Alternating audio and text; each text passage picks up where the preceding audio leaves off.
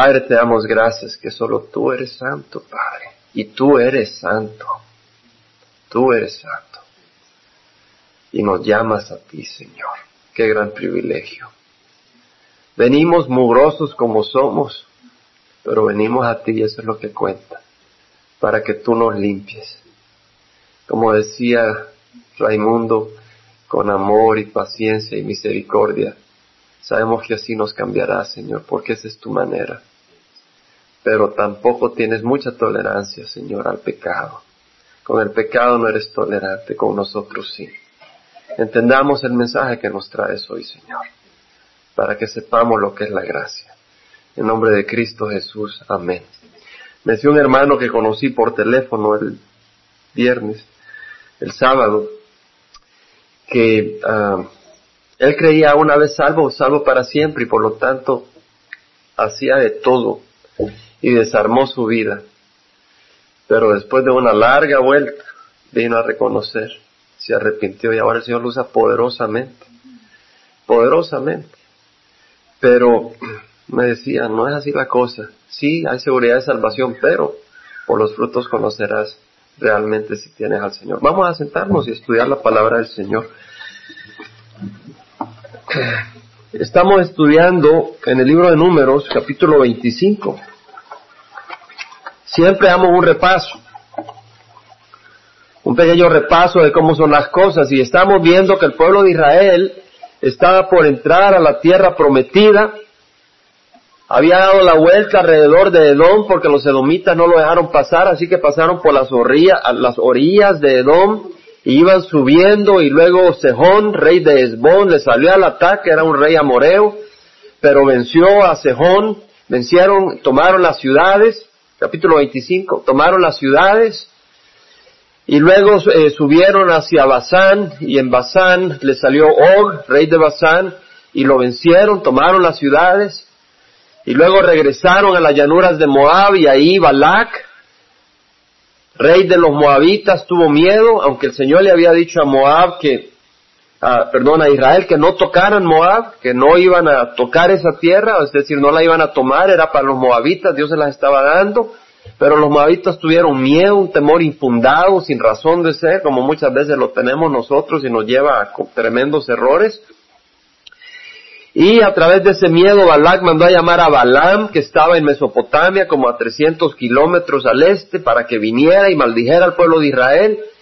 Y Balaam era sabio suficiente como para consultar con el verdadero Dios Jehová, y por eso cuando bendecía a alguien, Dios lo bendecía, maldecía a alguien, Dios lo maldecía porque era la voluntad del Señor, él consultaba con el Señor primero cuál era su voluntad. Y el Señor le dijo, no los maldigas porque son benditos del Señor y nosotros somos benditos del Señor si hemos venido a Cristo. Y ninguna maldición, ninguna hechicería nos puede tocar. Somos bendecidos y protegidos, somos hijos del Dios viviente. Somos ovejas del pastor amoroso y defensor de sus ovejas. Y vemos pues entonces que el pueblo estaba listo para entrar a la tierra prometida. Moab, como vimos, a través de Balak había llamado a Balaam y Balaam en vez de maldecir bendijo al pueblo de Dios cuatro veces, cuatro veces profetizó Balaam y terminó bendiciendo al Señor y Balak le dijo vete, ya no te quiero ver huye. Y Balaam huyó hacia Mesopotamia. Pero en el camino bajó hacia Midian y le dijo a los madianitas, sabes, no los pude maldecir, no los puedes vencer, porque ya viste Sejón, no pudo, Og no pudo, pero te puedes infiltrar, únete a ellos. Fue el consejo de Balaam, y leeremos en el capítulo 31 que Dios se encarga de él, lo matan, y Dios manda al pueblo de Israel a, a matar a a los madianitas y vamos a ver esta situación cuando el pueblo está en Sittim que peca porque se unen al enemigo. Ahí estamos, capítulo 25. Ya tenemos un recuento, un resumen, amén. Así nos refrescamos la mente y esperamos que cuando terminemos el libro de números nos lo sepamos de memoria. A contar, yo sé que sabemos contar. Mientras Israel habitaba en Sittim, el pueblo comenzó a prostituirse con las hijas de Moab. ¿Cómo ocurrió? Estas invitaron al pueblo a los sacrificios que hacían a sus dioses, y el pueblo comió y se postró ante sus dioses. Así Israel se unió a Baal de Peor y se encendieron la ira, se encendió la ira de Jehová contra Israel. Sitim, en hebreo chithem, quiere decir árboles de acacia, es decir, una arboleda. Estaban ellos a punto de entrar a la tierra prometida. Estaban al este del río Jordán, enfrente de Jericó, unos cuantos pasos, listos. Y el enemigo no había podido derrotarlos por hechizos, no había podido derrotarlos por ataques de afuera, así que los invita a unirse. Y el pueblo pecó. Cuando la iglesia fue perseguida, al principio la iglesia apostólica, en el tiempo de los apóstoles, la iglesia prosperó. En China quedaron como un millón de cristianos cuando se separó China del resto del mundo occidental, entró el comunismo, y ahora dicen que hay más de 50 millones. A través de la persecución se ha reproducido. La persecución externa muchas veces ayuda a purificar la iglesia porque los que son cristianos son los verdaderos cristianos, no los de los labios para afuera. Y la iglesia en su fe crece. Pero Roma, 300 años después de que había nacido la iglesia, abrazó a la iglesia e infiltró en la iglesia su idolatría y pues la iglesia se contaminó tremendamente. Así hizo eh, Moab. Mandó a sus mujeres atractivas, agradables. Vinieron los hombres, las cabezas de los hogares y pues dijeron, vamos, ¿qué, qué hay de mal? Y se unieron. Baal de Peor era el dios de esa zona, un, idolatría. Baal quiere decir Señor. Los dioses son señores. Si son falsos, tienes un señor falso. Si Jehová es tu señor, tienes un señor verdadero. Baal de Peor, Peor era una montaña en la zona de los moabitas de Moab.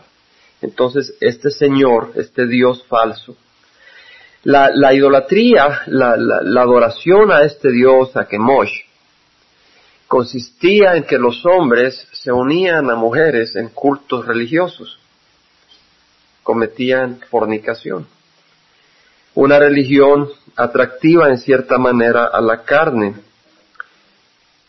a la carne distorsionada, porque la verdadera plenitud en una relación íntima no es basada únicamente en una interacción física, sino en una interacción completa de la mente y del corazón entregados como Dios lo planeó. Y ahí hay plenitud no en la manera del mundo. Pero a través de esta religión atractiva el pueblo de Israel entró. Y muchos van a la iglesia y van de iglesia en iglesia hasta que hay una iglesia que les ofrece una religión atractiva y cómoda. Donde te dicen está bien que hagas esto, está bien si eres homosexual, está bien, si eres lesbiana, está bien, no importa, Dios es amor. Y Dios te acepta. Tú amas a la gente y eso es todo. Eh, sigue viviendo como quieres, ¿verdad? Pero no es así, el Señor dijo, mira, busca primero su reino y su justicia. Muchos quieren el reino de Dios, pero no la rectitud del Señor. El Señor dice, busca primero su reino y su justicia y todas estas cosas os serán añadidas. Si tú estás buscando el reino de Dios, pero estás despreciando la justicia de Dios, no se te van a añadir esas cosas. El Señor dijo, si alguno desea venir en pos de mí, niéguese a sí mismo. Tome su cruz cada día y sígame, porque el que quiera salvar su vida la perderá pero el que la pierda por causa de mí, la ganará. Hay que decirle al hombre ganarse el mundo entero si pierde su alma. Hermanos, es tu alma la que está en juego. Es tu alma. Es la alma de cada ser que nos rodea la que está en juego. Y es importante. Hay un muchacho en el trabajo que creo que compartí la vez pasada, me decía que creía que Jesús y María Magdalena estaban casados y este viernes me estuvo compartiendo más de la sociedad secreta, de no sé qué, que ellos tienen los implementos del templo y todo. Le ¿sabes? Le digo, si tú tienes razón, cuando tú te mueras y yo me muera, no problem. Pero si yo tengo razón, you are in deep trouble, my friend. tú estás en serios problemas. Y se asustó y cerró la puerta. Pero fue suficiente, creí lo que le dije en ese momento. Hermanos, tenemos que avisarle a la gente que no solo es cuestión de opiniones, es tu palabra o la palabra del mundo contra la palabra de Cristo. Y más vale la pena leer las palabras de Cristo. Bueno, vemos que el pueblo se contaminó. El enemigo atacó al pueblo de Israel, por afuera no pudo y lo invitó a unirse, lo atacó por adentro y logró vencer. En cierta manera hubo una gran mortandad, ya leeremos. Hermanos, el enemigo atacó cuando el pueblo estaba por entrar a la tierra prometida. Y cuando tú estás queriendo servir al Señor, cuando tú estás buscando del Señor, el enemigo va a atacar. El Señor lo va a permitir. Estamos en las manos del Señor, no en las manos del enemigo. Pero Él lo va a permitir. Y ahí el Señor va a trabajar en nuestro corazón, va a trabajar en nuestras vidas. En el pueblo de Israel el Señor filtró, limpió, purgó el mal de Israel.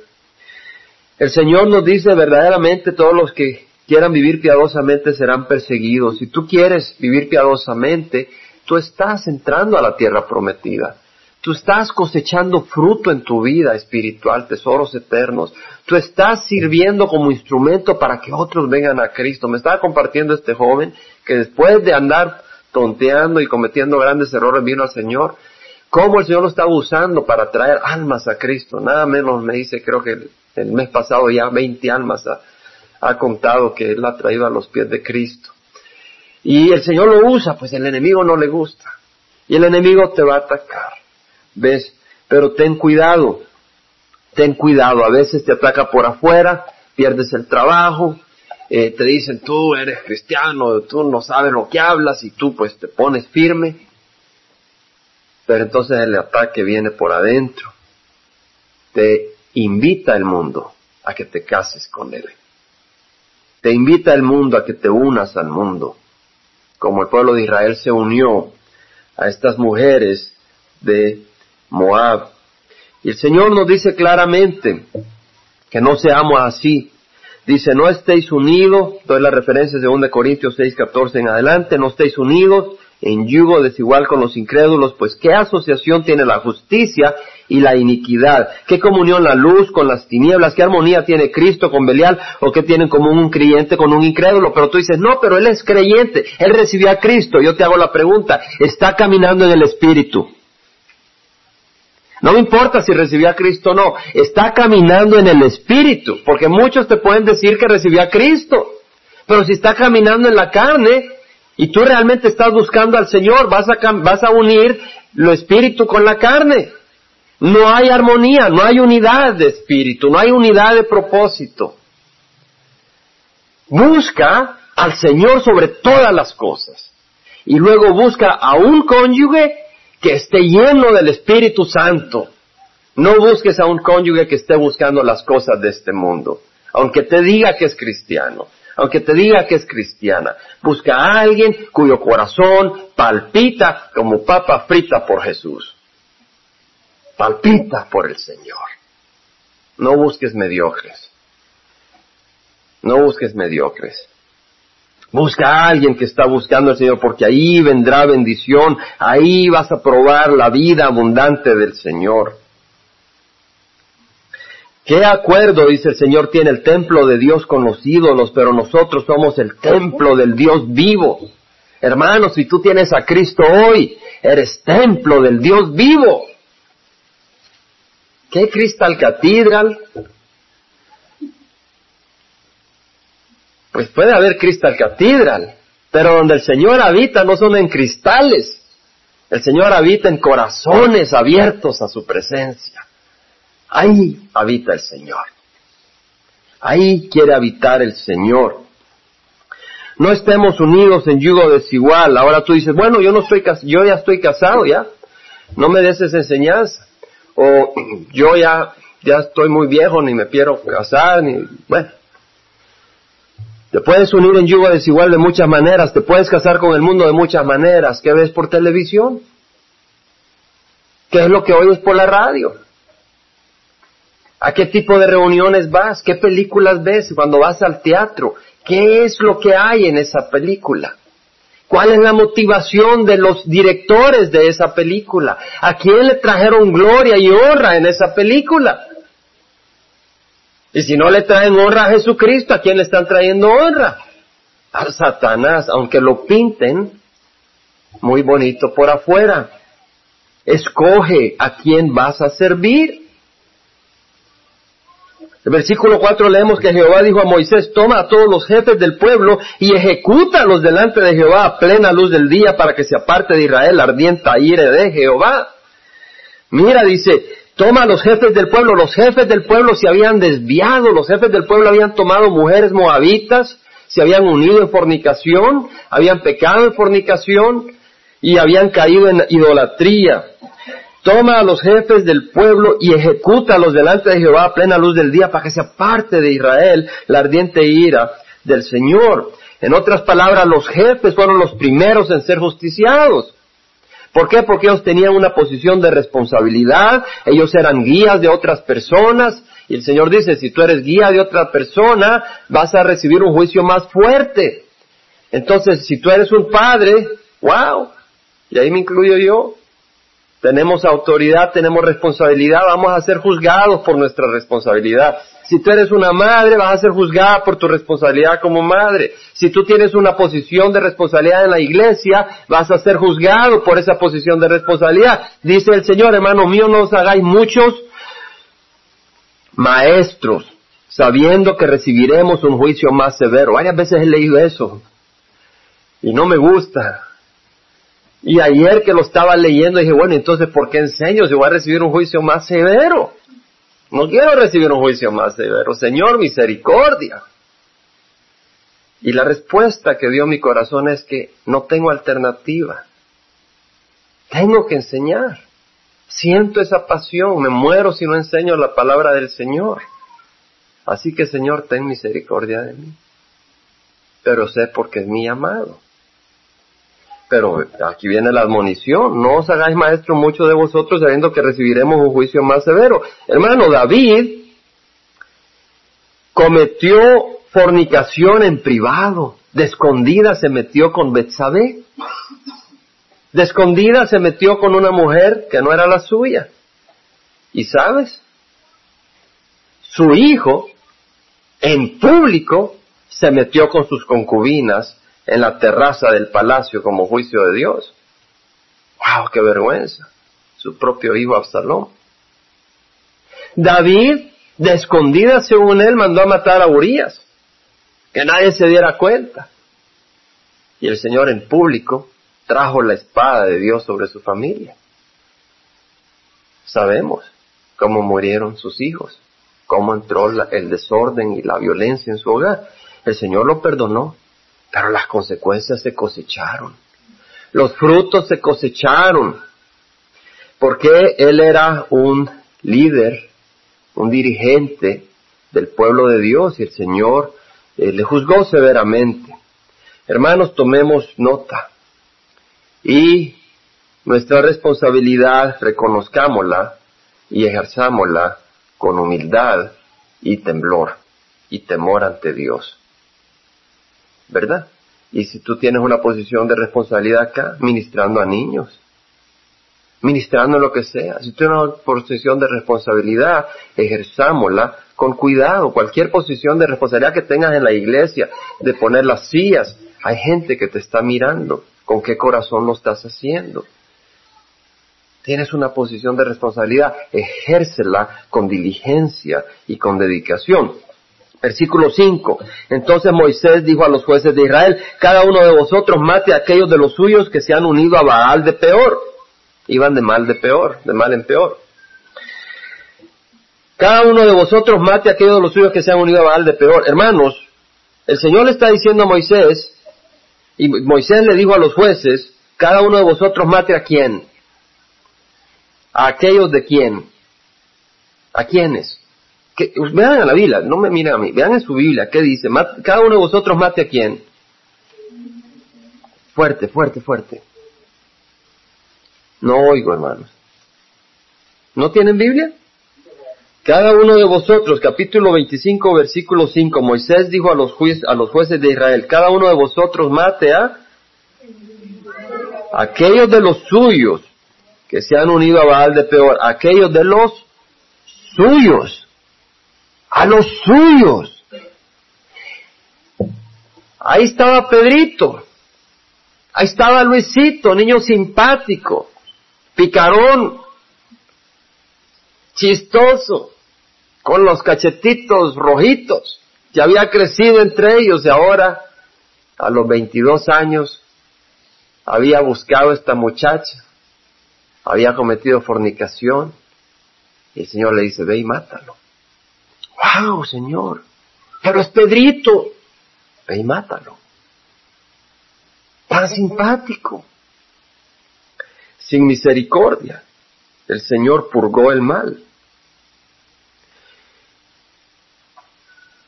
Y tú dices, bueno, el Señor no nos está mandando matar a nuestros parientes que caen en fornicación. No vayas a ir con ideas y lleves la pistola y chas, chas, este cometió fornicación, el hermano nos estuvo leyendo y yo estoy siendo fiel. No es lo que estoy enseñando. Pero el Señor ahí nos está dando un ejemplo de cómo Él trata con el pecado. Él quiere purgar el pecado de su pueblo. Él quiere quitar ese cáncer. Pero sabes, lo que está enseñándonos acá el Señor es de que, como en tu hogar, van a haber presiones. No va a ser Pedrito, pero va a ser tu hijo o tu hija, o tu esposa o tu esposo. Donde el mundo va a tratar de infiltrarse. Y tú vas a tener que escoger si complacer tiernamente esas fuerzas que vienen del enemigo a través de los tuyos, si vas a ceder o si vas a guiar tu hogar en las cosas del Señor. Yo te invito que escojas al Señor. En el libro de Josué como referencia, versículo 24, perdón, 14 y 15, el capítulo 24, Josué dijo, ahora pues temed a Jehová y servidle con integridad y con fidelidad Quitad los dioses que vuestros padres sirvieron al otro lado del río y en Egipto. Al otro lado del río era en el área de Ur de Caldea. El río era el Éufrates. Antes Abraham salió de Ur de Caldea y los padres de Abraham eran idólatras. Y el Señor le dice, temed a Jehová, a través de Josué al pueblo de Israel, temed a Jehová y servirle con integridad, es decir, te ven o no te ven, tú le sirves al Señor tu corazón es dedicado al Señor, te vean o no te vean, en la iglesia o fuera de la iglesia, al Señor con integridad y con fidelidad, sé fiel al Señor. Séle fiel al Señor, no le seas infiel al Señor, seámosle fiel al Señor, no le seamos infiel al Señor. Temed a Jehová y servirle con integridad y con fidelidad, quitar los dioses que vuestros padres sirvieron al otro lado del río en Egipto y servid a Jehová. Hermanos, tres cosas, temer a Jehová. No le temas a, a Satanás, no pienses que es un payaso, pero no le temas, temele al Señor. El Señor dijo, no le tengas miedo a aquel que puede destruir tu cuerpo, tened miedo a aquel que puede echar tu cuerpo y tu alma al infierno. Respetad al Señor, honrad al Señor, temed a Jehová, Él te ama, pero Él es un Dios santo, temed a Jehová, quitad los dioses que vuestros padres sirvieron al otro lado del río. En otras palabras, si hay algo que no es de Dios, quítalo. Mira, estaba leyendo en el capítulo 106, Salmo 106, versículo 8, que, 28, hablando el Señor de este incidente de Balaam de, y Baal de Peor, dice, se unieron, está hablando del pueblo de Israel y dice, se unieron también a Baal de Peor. El Señor a través del salmista está diciendo cómo el pueblo de Israel le fue infiel en esa ocasión y se unió a este Dios idólatra. Y dice, y comieron sacrificios ofrecidos a los muertos. Acuérdate que leímos en 25.2, número 25.2, que el pueblo participó en los sacrificios que hacían a sus dioses y el pueblo comió y se postró ante sus dioses, comió. Y acá en el Salmo nos dice que comieron sacrificios ofrecidos a los muertos. Hermanos, ¿y el Día de los Muertos acá? Yo tengo entendido que en el Día de los Muertos, primero de noviembre, ofrecen sacrificios de comida. En México tengo entendido que se hace eso, en China se hace eso, ahí ponen la comida y participan, comida para los muertos. Y dice, bueno, yo en El Salvador no creo que se hacía eso, pero existe lo que se llama el sacrificio de la misa. Y se ofrece el sacrificio de la misa a los muertos. El Señor dice, Comieron sacrificios ofrecidos a los muertos y tú participas en un sacrificio a los muertos. Participas en un evento a los muertos. No hagas eso. No ores por los muertos. Ora por los vivos. Le provocaron pues a ira con sus actos y la plaga se desató entre ellos. Entonces Finés se levantó e intervino y cesó la plaga y le fue contado por justicia por todas las generaciones para siempre. Hermanos, dice el Señor, mi pueblo perece por falta de conocimiento. Necesitamos compartir esa luz que tenemos en el mundo que nos rodea. Pero Josué, pues dice, si no os parece bien servir a Jehová, escoged hoy a quién habéis de servir. Si a los dioses que sirvieron vuestros padres que estaban al otro lado del río, o a los dioses de los amorreos en cuya tierra habitáis, pero yo y mi casa serviremos a Jehová. Hermano, yo me he propuesto hacer eso en mi vida. Yo he propuesto, cuando yo leí esto, que yo y mi casa serviremos a Jehová. Y yo me lo he propuesto en mi corazón. Le puedes preguntar a mis hijos, le puedes preguntar a mi esposa. Eso no hay duda en el corazón de ellos. Que yo me he propuesto servir a Dios yo y mi casa. Pero sabes, vendrán problemas. Vendrán problemas. El Señor lo dijo en Lucas 12, 51 53, dice, ¿pensáis que vine a dar paz en la tierra? Hermanos, ¿tú crees que el Señor vino a traer paz en la tierra? ¿Qué piensas? El Señor vino a traer paz a los hombres. ¿Cierto?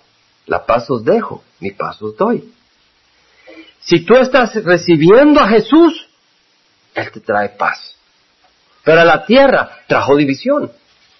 Si el Señor hubiera venido a traer paz a la tierra, Él quiso, pero sabía que no lo iban a recibir, hubiera habido paz ahora porque Él vino. Pero este mundo está lleno de desorden. Pero puedes tener paz en tu corazón. Ya vemos muchos que tenemos paz en el corazón a pesar que hay tumulto y turbulencia alrededor. El Señor ha venido a traer división al mundo para separar lo que es de Él de lo que no es de Él. Es la espada, la palabra del Señor. Y ha venido a traer paz a los corazones de los que le pertenecen a Él. Esa es la paz que Él ha venido a traer. Pero en Lucas 12, 51 a 53 dice, ¿pensáis que vine a dar paz en la tierra? No os digo, sino más bien división, porque desde ahora en adelante cinco en una casa estarán divididos. Tres contra dos, dos contra tres, el padre contra el hijo, el hijo contra el padre, la madre contra la hija, la hija contra la madre, la nuera contra la suegra, la suegra contra la nuera. ¿Qué está diciendo el Señor? Que va a haber una lucha en tu hogar. El Señor la tuvo con Pedro. Pedro se le acercó y le dijo, maestro, no vas a ir a morir a, Jerusalén. No sea, no vamos a permitir eso. Y el Señor le dijo, apártate de mí, Satanás. Habrán días en que tu propio hogar tú vas a tener que decir, apártate de mí. No quiero esto. Estás equivocado, estás equivocada. Si tú eres líder de tu casa, tú tienes la responsabilidad espiritual de no dejarte guiar por las fuerzas del enemigo. Dirige, agarra el timón y ponlo en las manos del Señor, que camine en la dirección del Señor. Pero va a haber presión, va a haber dificultad. La tenemos internamente, la tenemos externamente pero tenemos que caminar hacia adelante. Versículo 6, he aquí que un hombre, uno de los hijos de Israel, vino y presentó una madianita a sus parientes, a la vista de Moisés y a la vista de toda la congregación de los hijos de Israel que lloraban a la puerta de la tienda de reunión. Viene un hombre y trae una mujer madianita y se mete a la, a la alcoba con esta mujer a cometer fornicación y así honrar a ese Dios falso. Y viene Finés y llega con una lanza y los atraviesa. Pero primero quiero hacer la observación que cómo lo hace a la vista de todo el mundo. Estaba viendo en la televisión recientemente un rato un programa donde salen dos homosexuales y una mujer. era un show de esto, no sé qué. Y eh, los dos son homosexuales, pero una mujer le estaba robando el amante al otro hombre. Y lo vi como por cinco o diez minutos. Me interesa un poco ver qué es lo que anda por ahí. Y me llamó la atención que eh, la mujer dice, pues me atrayeron los ojos de él. Pues le pregunto, ¿y qué te atrajo de este hombre? Porque pues era homosexual. Él dice, pues me atrayeron sus ojos. Y de ahí viene y le preguntan al otro hombre, ¿te gustan los ojos de él? Y él dice, qué locura, qué locura, qué ceguera. Y, y ahí el mundo ahí aplaudiendo y entreteniéndose y públicamente, como este hombre que va y lleva a su mujer, a esta mujer y a cometer pecado públicamente sin ninguna vergüenza. Y hay desfiles, ¿verdad? Y otros eh, públicamente hablan de sus maldades, no solo inmoralidad, pero puede ser de sus estafas, cómo estafaron a fulano, cómo le hicieron esto a Mengano, cómo son desagaces y cómo explotan y cómo cobran de más y cómo maltratan a fulano o cómo tratan a su mujer abiertamente. Es el espíritu de estos tiempos. Dice de que cuando Finés, hijo de Eleazar, hijo del sacerdote Aarón, se levantó de medio de la congregación tomando una lanza en su mano, fue tras el hombre de Israel, entró en la alcoba y los traspasó a los... y murieron. Pero cuando Finés atravesó a esta pareja, la plaga cesó. ¿Quién paró la plaga? ¿Qué calmó la plaga? ¿Qué calmó al Señor de la plaga? La justicia. La justicia. Dios hizo justicia. Dios hizo justicia a través de Finés. Dios dijo, soy santo. Y mi pueblo santo no va a jugar con el pecado. Y Dios hizo justicia. Mira, es interesante porque muchos piensan que Dios solo es amor. Y gracias a Dios que es amor. Y ese es el mensaje que vamos a compartir hoy. Y que estamos compartiendo hoy. Pero tú no puedes hablar de salvación si no sabes primero de qué estás siendo salvado. Si tú no sabes que hay condenación, no vas a buscar salvación. ¿Salvación de qué? Si tú no sabes que Dios es un Dios santo, pues no seguirás en el, en el lodo. Dios es amor, Dios es misericordia, pero Dios es santidad. Y algunos creen que el Dios del Antiguo Testamento y el Dios del Nuevo Testamento no es el mismo Dios. No puede ser el mismo Dios, pero lo es. Malaquías 3.6 dice, yo Jehová no cambio. No cambia, quiere decir que el Dios de santidad del Antiguo Testamento es el mismo Dios de santidad en el Nuevo Testamento. Santiago 1.17 dice, toda buena dádiva y todo don perfecto viene de lo alto del Padre de las luces en quien no hay cambio ni sombra de variación. En Dios no hay cambio, no hay sombra de variación. Quiere decir de que su bondad permanece, pero también su santidad. Y ten cuidado de jugar con el Señor. Vimos tres características. Temer. Temer a Jehová, dijo Josué. Quitad vuestros dioses y servidle. Tal vez tú dices, yo temo al Señor, yo quito a los dioses. La pregunta es, ¿le estás sirviendo de corazón? ¿Le estás sirviendo?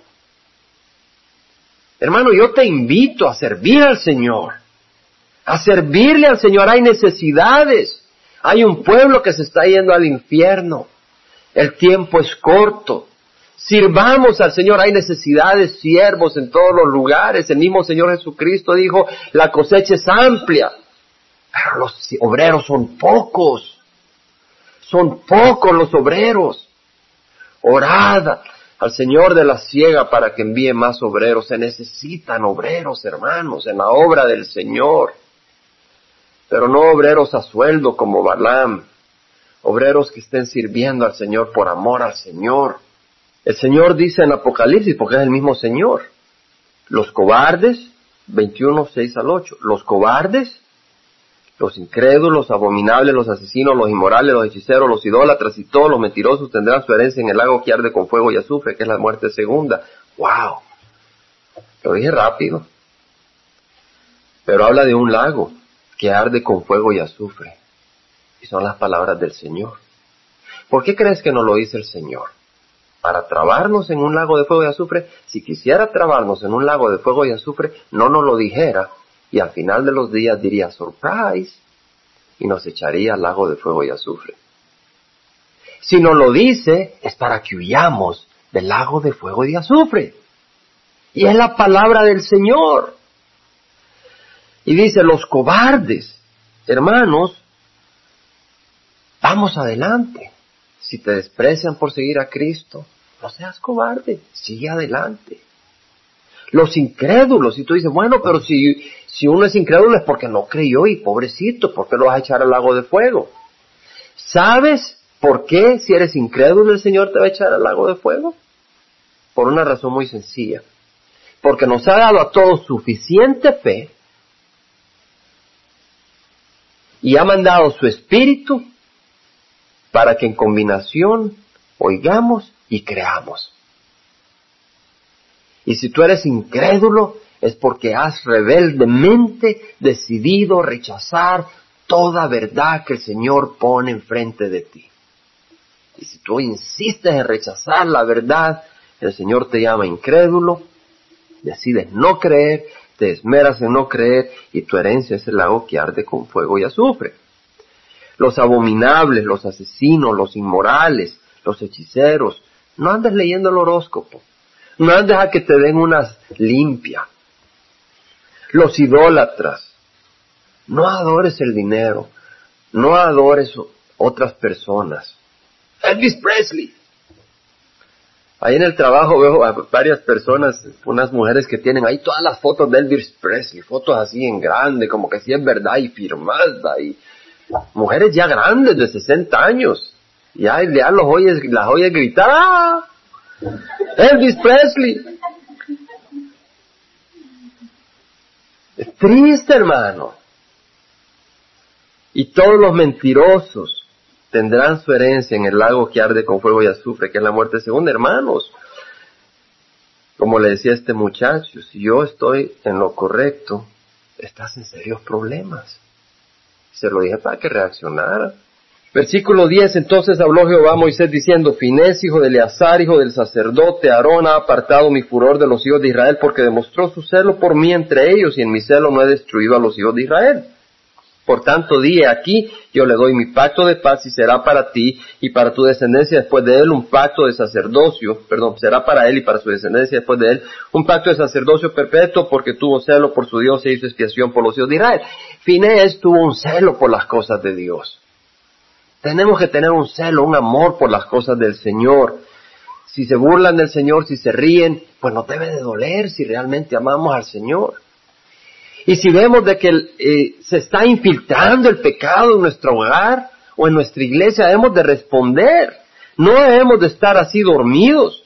El Señor a la iglesia de Pérgamo le dice, el que tiene la espada aguda de dos filos dice esto, yo sé dónde mora, donde está el trono de Satanás, guardas fielmente mi nombre y no has negado a mí mi fe, aún en los días de Antipas, mi testigo, mi siervo fiel, que fue muerto entre vosotros donde mora Satanás, pero tengo unas pocas cosas contra ti, porque tienes ahí a los que mantienen la doctrina de Balaam. Aquí vuelve a salir Balaam, que enseñaba a Balac a poner tropiezo ante los hijos de Israel, a comer cosas sacrificadas a los ídolos y a cometer actos de inmoralidad. Así tú también tienes algunos que de la misma manera mantienen la doctrina de los Nicolaitas. Por tanto, arrepiéntete, si no vendré a ti pronto y pelearé contra ellos con la espada de mi boca. En otras palabras, hermanos, debemos de luchar contra estas tendencias del mundo que quieren entrar a nuestro hogar, contra las tendencias del mundo que quieren entrar a nuestra congregación. Tenemos que luchar, no estar dormidos y decir, no importa. Tenemos que luchar contra esto. No debemos de ignorarlo. Entonces, mujer de Dios, mira cómo te vistes. Hombre de Dios, mira cómo hablas. Familia de Dios, mira lo que ves. Mira lo que escuchas. Familia de Dios, ¿cuál es el centro de tu vida? Acuérdate que aún en tu misma familia, tú hombre puedes buscar seguir al Señor, pero no puedes forzar. Puedes establecer parámetros en tu hogar, pero los corazones estarán sufriendo muchas veces, oprimidos por la rectitud de Dios y vas a ser juzgado o juzgada por tu corazón.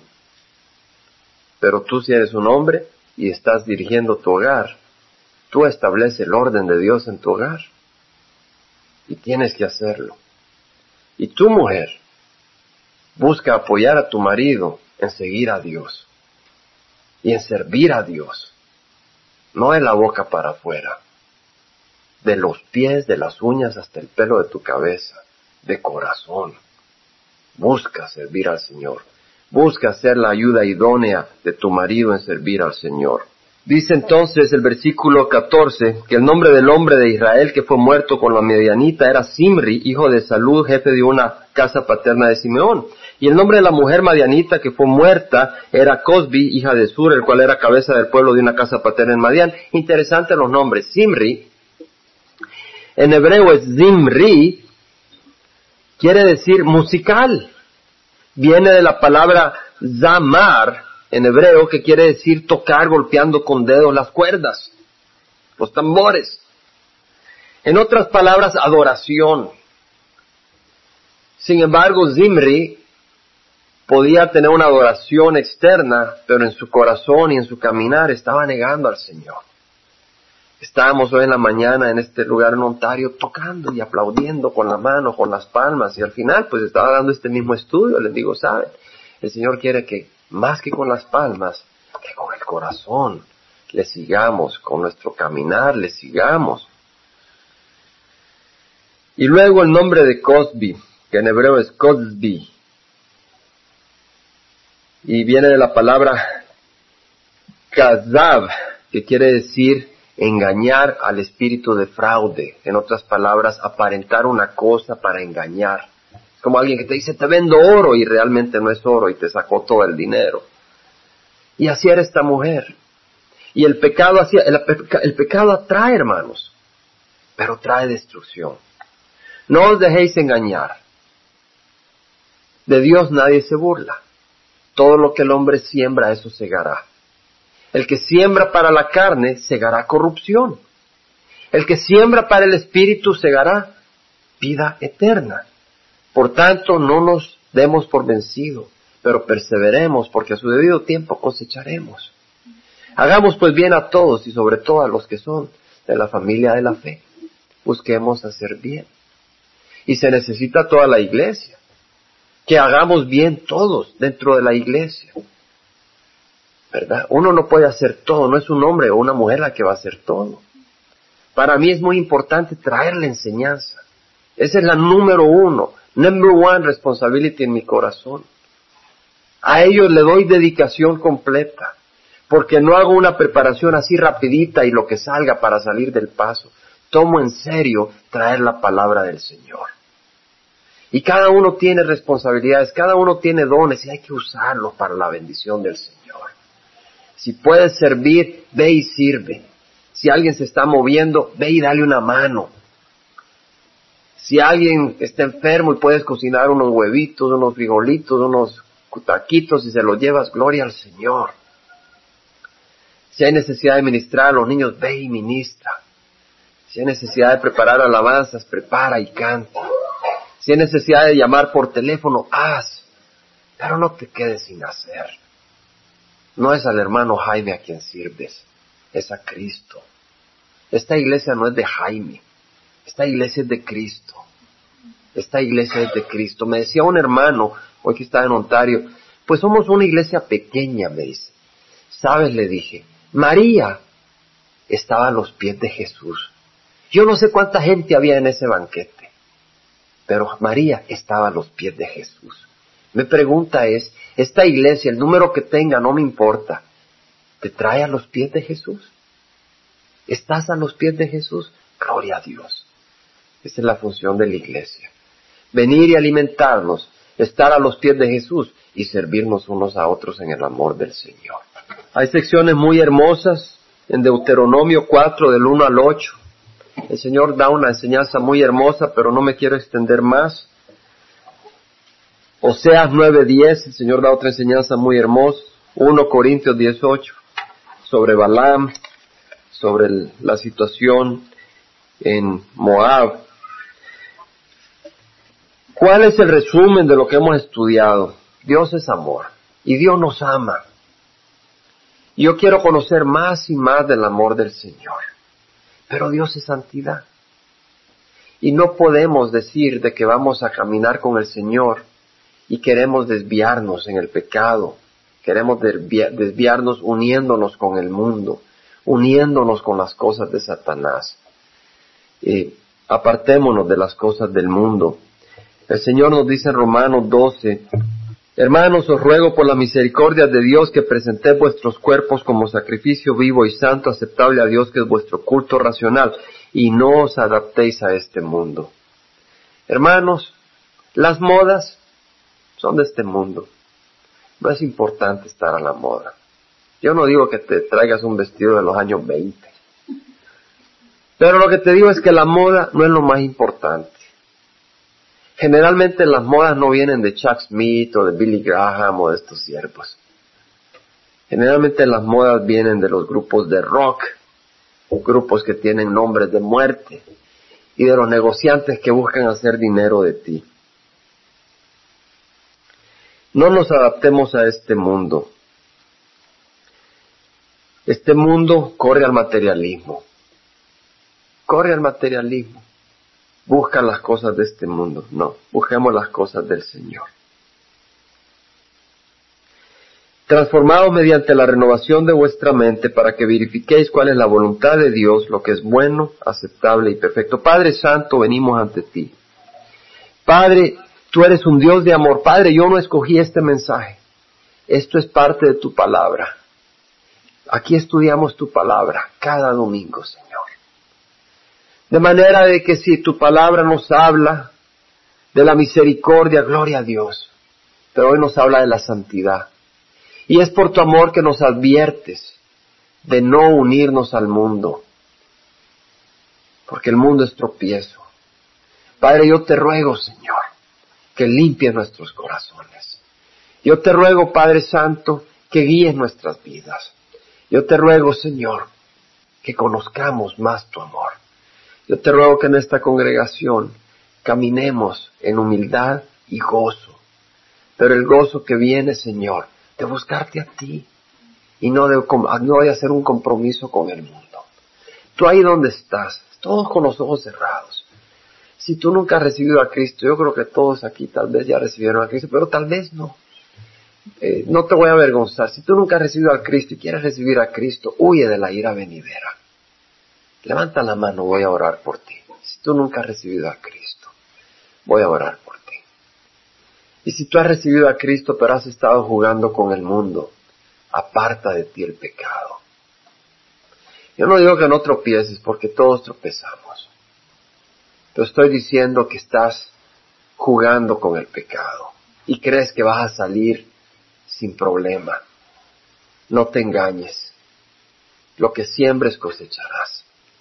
Padre, yo te ruego, Padre, que protejas a nuestra congregación, que nos apartes del pecado.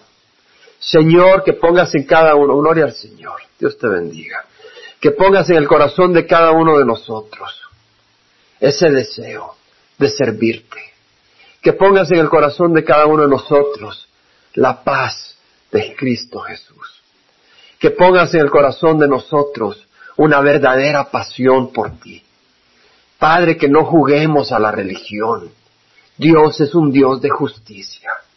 Y tú vas a juzgar los corazones que están mintiendo. Tú vas a juzgar los corazones que están aparentando lo que no es.